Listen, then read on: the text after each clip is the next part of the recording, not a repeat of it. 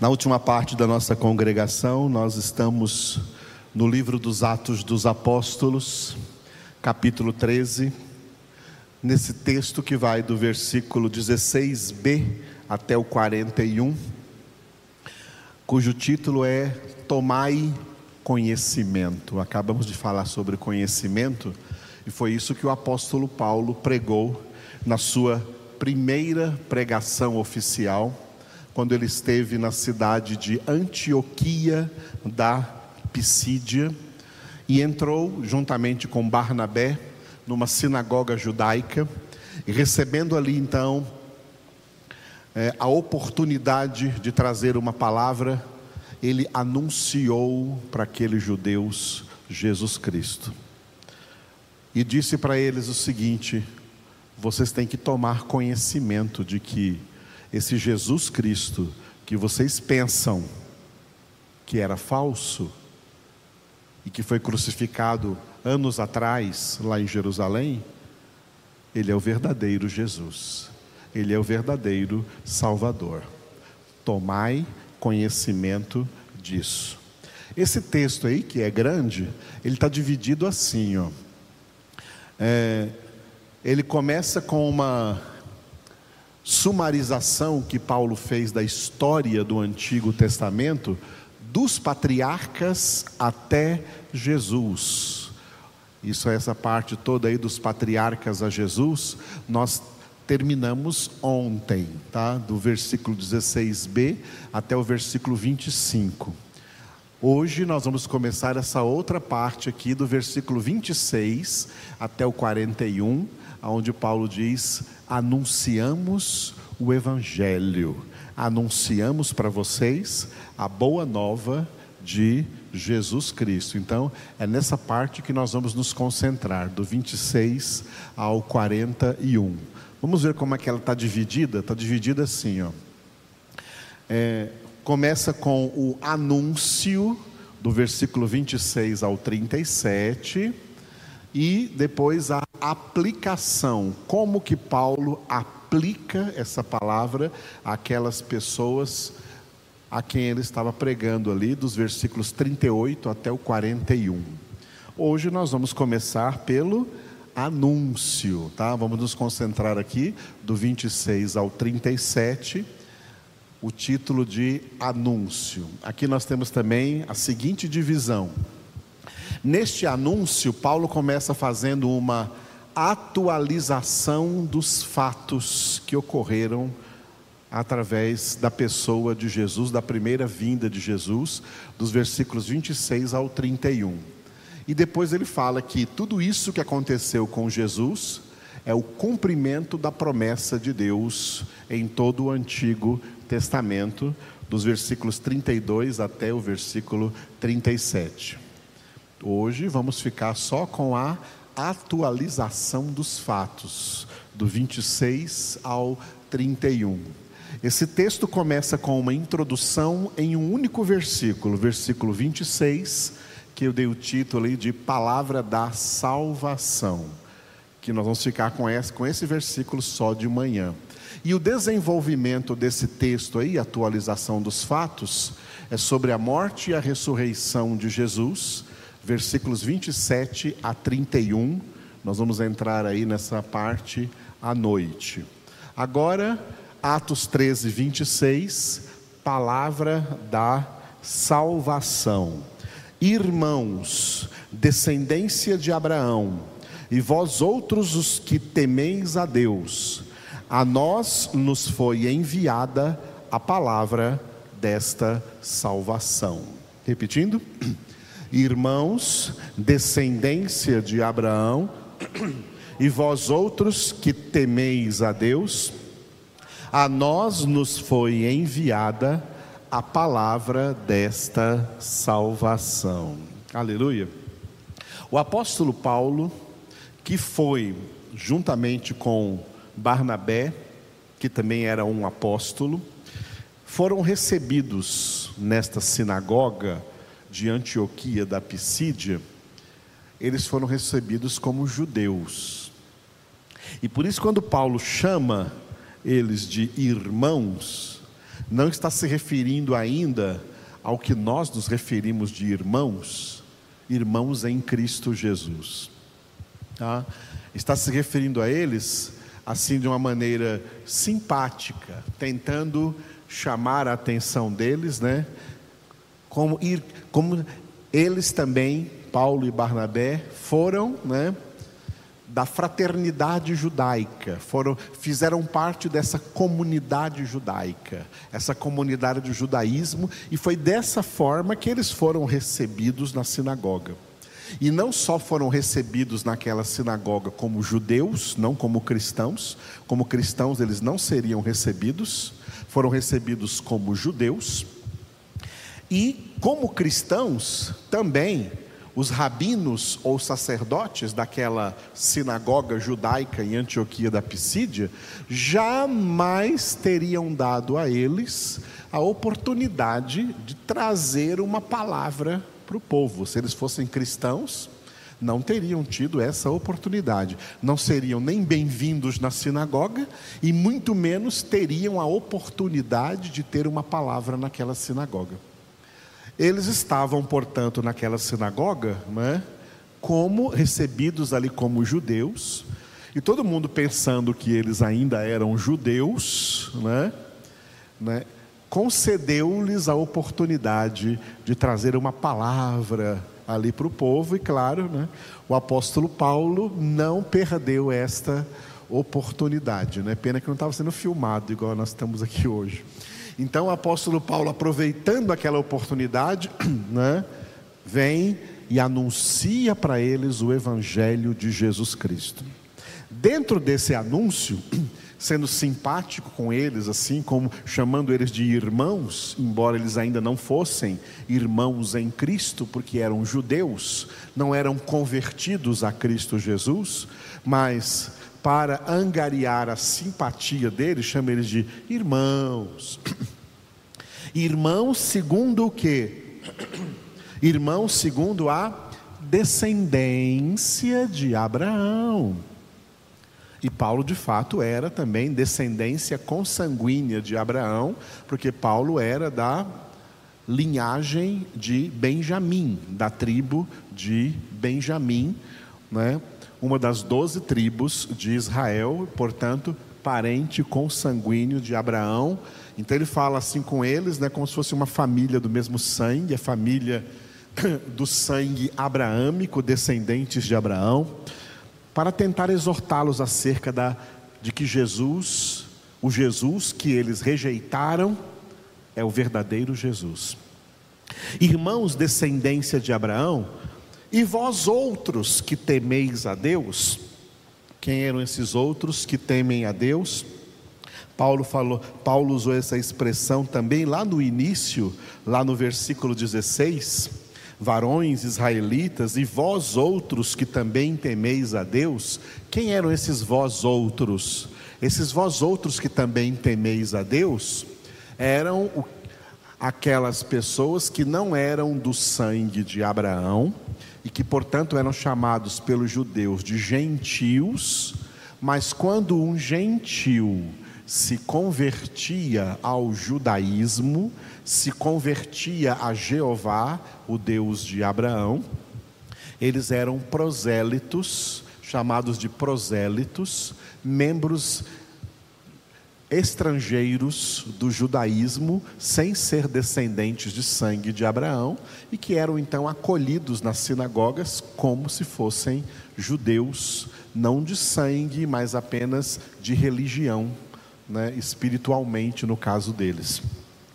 Então Paulo se dirige aí, sabendo que nessa sinagoga tem esses dois grupos de judeus: judeus de sangue, descendentes de Abraão, e judeus convertidos do mundo gentílico, mas também ali estão por temor de Deus, que adquiriram então temor de Deus. E aí Paulo prega então nessa sinagoga para esses dois grupos de judeus que até então, para eles, aquele Jesus, porque essa pregação de Paulo aqui é alguns anos após Jesus ter morrido, ressuscitado e voltado para o céu, esses judeus o que eles tinham de notícia lá de Israel, de Jerusalém, é que aquele Jesus que apareceu, aquele Jesus de Nazaré que foi crucificado, era um falso Messias. E Paulo vem dizer: não, ele não era falso, não. Ele era e é o verdadeiro Messias, o verdadeiro Cristo. E por isso ele diz assim: Irmãos, descendência de Abraão, e vós outros que temeis a Deus, a nós, a nós, ele quer dizer aqui, a nós judeus, a nós israelenses, tá? nos foi enviada a palavra desta salvação a nós nos foi enviada a palavra desta salvação. É isto que a gente de vez em quando tem falado aqui, porque esse assunto vem dentro da pregação, especialmente da pregação do apóstolo Paulo, de como a nação de Israel se tornou uma nação indesculpável diante dos olhos de Deus. Porque em toda a história das nações do mundo, em toda a história das nações do mundo, não existiu uma nação que foi tão preparada antecipadamente, durante milênios, não séculos, mas milênios, preparada por Deus para receber Jesus. Israel foi a nação da face da terra mais preparada para receber Jesus e, no entanto, o rejeitou. Deus enviou profetas para Israel, anunciando que viria o Salvador, anunciando esta que Paulo chama palavra desta salvação, e eles simplesmente não receberam Jesus. Veio para o que era seu e os seus não o receberam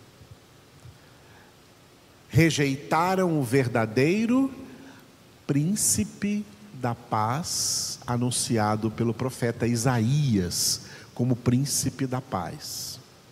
E é por isso que, desde então, desde que Jesus veio, até os dias de hoje, e assim será até a grande tribulação, Israel nunca deixou de estar em guerra nunca deixou de estar em conflito. Agora mesmo lá está havendo conflito. Israel não é uma terra santa. Israel é uma terra de sangue. É uma terra sanguinária. Que além de derramar sangue de profetas, sangue de apóstolos, sangue de cristãos, foi lá também que o sangue do Filho de Deus foi derramado. Se Deus disse para Caim, lá em Gênesis 4, que o sangue do teu irmão clama vingança, clama da terra, lá da terra, o sangue do teu irmão que tu derramaste clama vingança diante de mim todo o sangue que Israel derramou clama vingança, especialmente o sangue de Jesus. Israel se tornou uma nação terrível. A situação espiritual de Israel não é boa. Mas Deus, na sua misericórdia, coloca hoje Israel no mesmo patamar de qualquer outra nação porque um israelense pode ser salvo. Mas um israelense pode ser salvo do mesmo jeito que qualquer pessoa de outra nação também pode ser. Como? Convertendo-se a Jesus Cristo.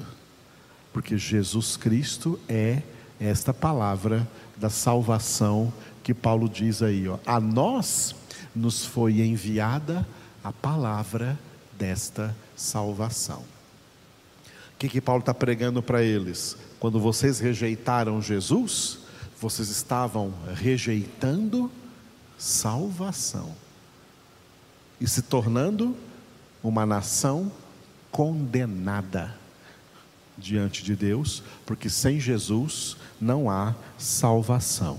Jesus é a palavra dessa salvação, e por isso ele disse essa palavra tão conhecida de João 14,6: Eu sou o caminho e a verdade e a vida, ninguém vem ao Pai senão por mim. Repetindo, eu sou o caminho e a verdade e a vida. Ninguém vem ao Pai senão por mim. Note que quando Jesus disse isso daí,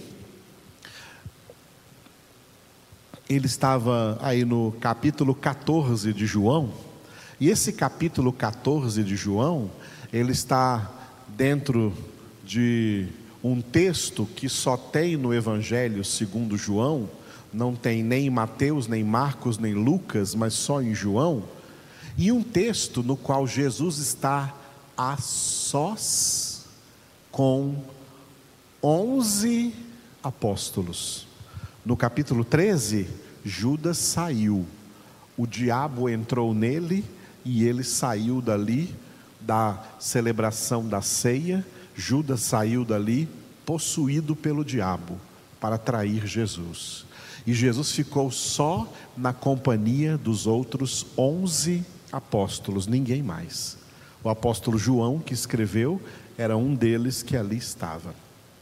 E ali Jesus desenvolveu esse discurso que está no capítulo 14, 15, 16 de João, e termina no capítulo 17 com a oração que Jesus faz.